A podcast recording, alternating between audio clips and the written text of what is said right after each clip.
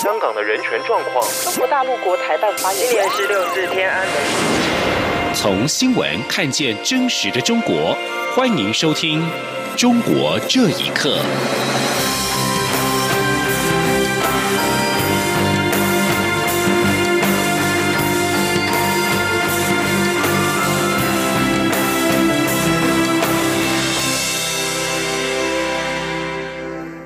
各位好，欢迎收听《中国这一刻》。首批自中国武汉返台的台商在今天上午解除隔离，蔡英总统特别感谢这些台商的配合，和政府一起守住这个关卡。他并且认为这样的台湾经验值得与世界分享。总统也再度强调，台湾在这次疫情威胁的最前线，有先进的医疗体系以及丰富的专业跟经验，不该被 WHO 排除在外。记者欧阳梦平的报道。首批自武汉包机回台的两百四十七名台商，除了有一人确诊感染俗称武汉肺炎的 COVID-19 还在治疗外，其余两百四十六名都在十八号上午解除隔离，陆续离开隔离场所后返家。蔡英文总统十八号上午接见有帮助纽约联合国常任代表访团时，感谢这些台商的全力配合，并表示这样的台湾经验值得与全世界分享。他说：“今天早上首批从中国武汉大机返台的台湾人已经顺利的结束隔离的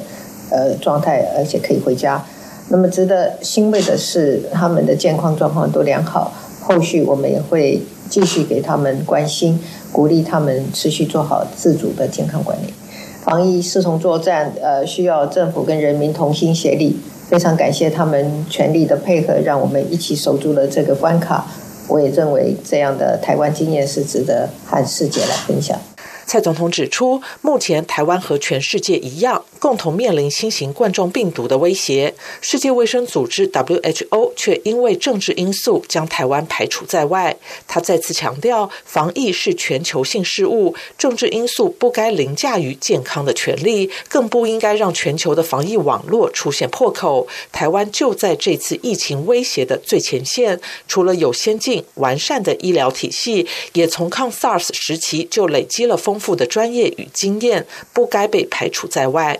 总统表示，友邦一直是协助台湾通往世界最关键且最重要的通道。这几年来，中国不断用各种方式打压台湾的国际空间。感谢友邦总是在最重要的场合持续为台湾发声，让全世界听到台湾的声音。其中，在座的贝里斯、瓜地马拉及海地代表都为台湾挺身而出，仗义直言，他要代表全体台湾人民致上最深的感谢。蔡总统也再次强调，支持台台湾参与 WHO 将可确保全球更有效、快速掌控疫情。台湾会继续努力，也希望友邦能继续支持，为台湾发声。中央广播电台记者欧阳梦平在台北的采访报道。而武汉肺炎疫情持续，有立委呼吁，为了避免台资企业要求劳工前往中国大陆疫区工作，政府应该强化介入权限。而几个工商团体在今天表示，台商企业多尊重员工的意愿，甚至会先劝导留在台湾工作，或者是放无薪假，并且认为企业会自主风险管理，政府不用管这么多。记者谢佳欣的报道。武汉肺炎在中国大陆肆虐，不过当地许多企业逐渐复工，外界忧心台干台湾劳工负重工作将身处高风险环境当中，成防疫缺口。甚至有立委表示，若劳工不愿意回到疫区工作，台湾企业应不得有惩处，并呼吁政府强化介入的力道，例如经济部可在政府采购、公司贷款、租税优惠等调整评价；若是中资企业，则应由陆委会及海基会。建立管道做协商等。对此，工商协进会理事长林柏峰十八号受访时指出，目前台商在中国的复工率约五到六成，而目前协进会会员相关的企业都会尊重员工意愿，并不强制要求到中国大陆复工。政府该做的是提出好的纾困方案，帮助企业渡过难关，而非再多加管制。他说：“我们都劝说不用回去，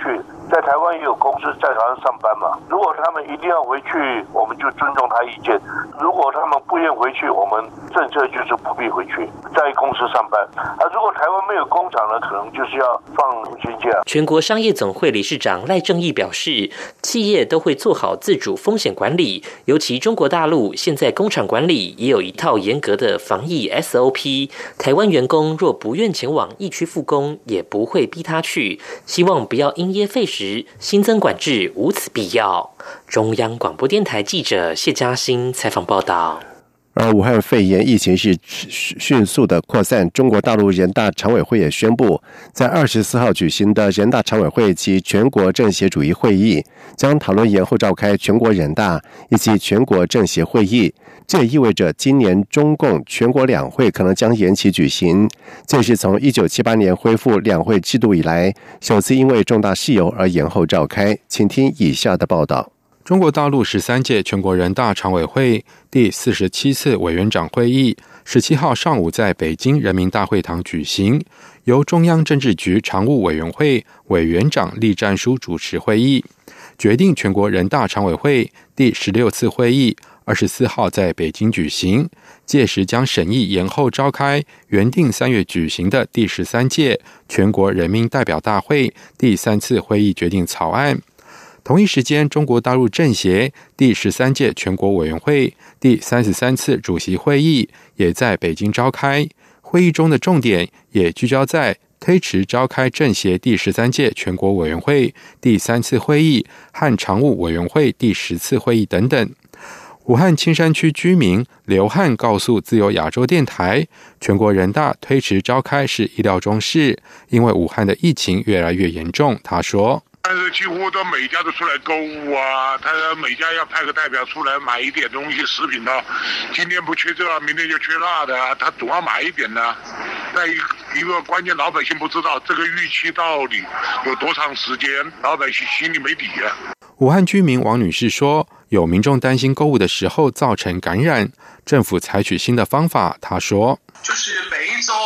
有。一到次供货，但基本上现在是我们这个小区是一次，还有一些小区呢，呃，那些民众私下里团购，包括超市的员工也有很大的心理压力，因为他们被传染的概率还是蛮高的。武商的员工抵触情绪很高，他们告诉我们，他们已经有四个同事倒下。全国两会自一九九零年代开始，分别在每年的三月三号、三月五号在北京开幕。通常至少为期十多天。全国人大会议期间将通过立法，并且公布当年国家经济主要目标，被视为中国年度重要政治活动。全国两会在文革期间曾经取消，一直到一九七八年才恢复。如果这次两会推迟举行，将会是超过四十年来的首次延后召开。以上新闻由央广整理报道。另外，根据路透社在今天的报道指出，中国国营电视台报道指出，湖北省武汉市武昌医院院长刘志明在今天病逝。中国大陆媒体稍早报道指出，刘志明在十七号的晚上一度传出因为感染武汉肺炎病逝。在今天早上，虽然查证是误传，但是仍然传出刘志明在武汉同济医院加护病房抢救当中情况不乐观。而中国爆发武汉肺炎。的疫情在中国已经造成了超过一千八百人死亡，而陆美称刘志明是一位因为武汉肺炎牺牲的医院院长。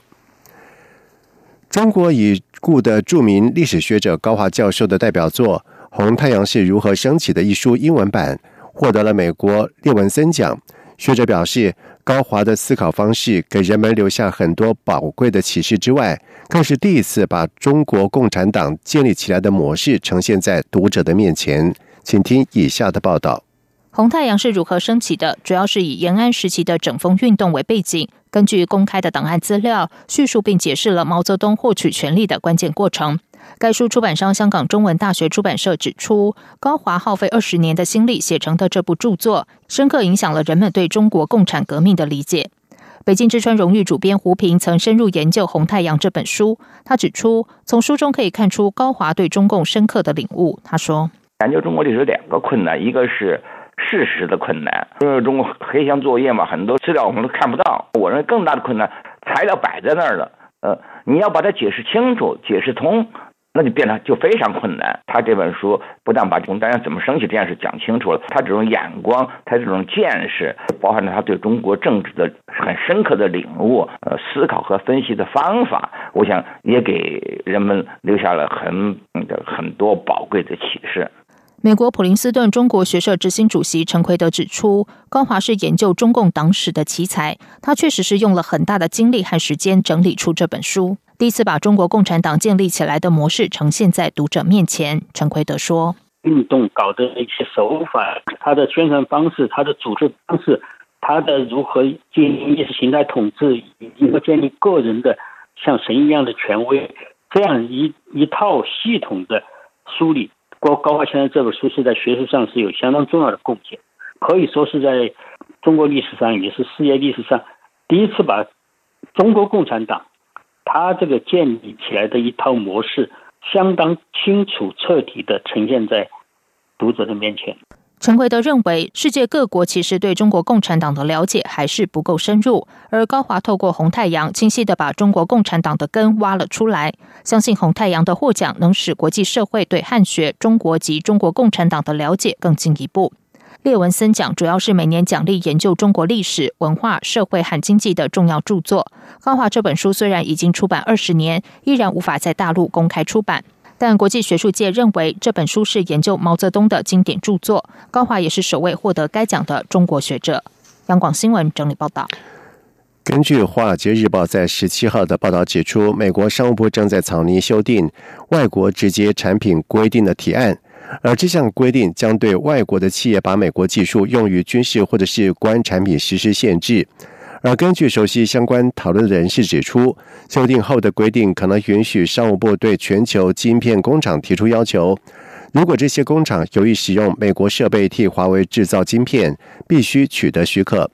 而曾经听取相关简报的人士表示，中国企业也一定会把这项行动视为是对他们的威胁，这就是修订提案的一项目标。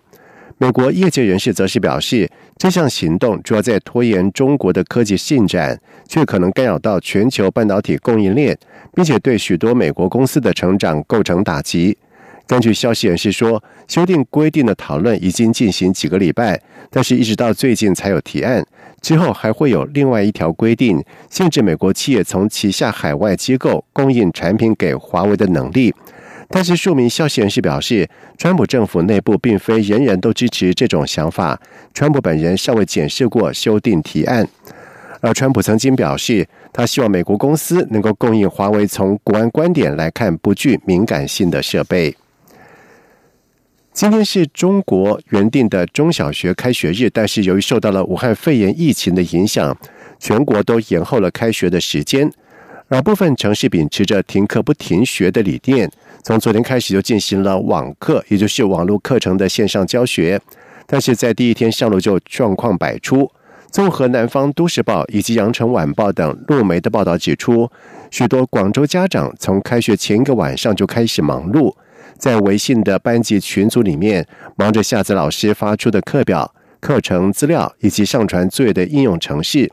而有些家长在今天还特别请了半天假。留在家中准备解决上课可能出现的技术问题。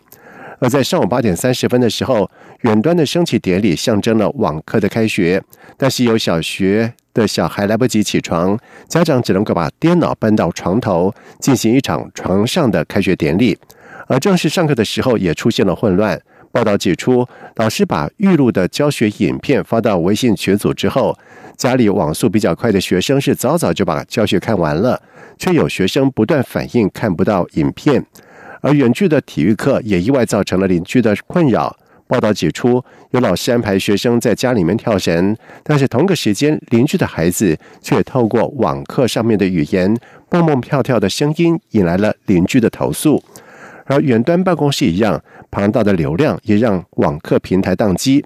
而在开学第一天的各种的乱象，在网上引起了回响，一些评论就认为。单纯的直播或者是预录教学，并不能够达到网课的效用。如何确保线上教学能够有跟实体教学相同的品质，不是一个容易回答的问题。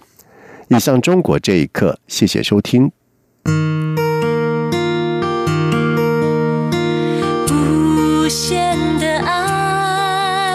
向全世界传开，永恒的关怀来自他。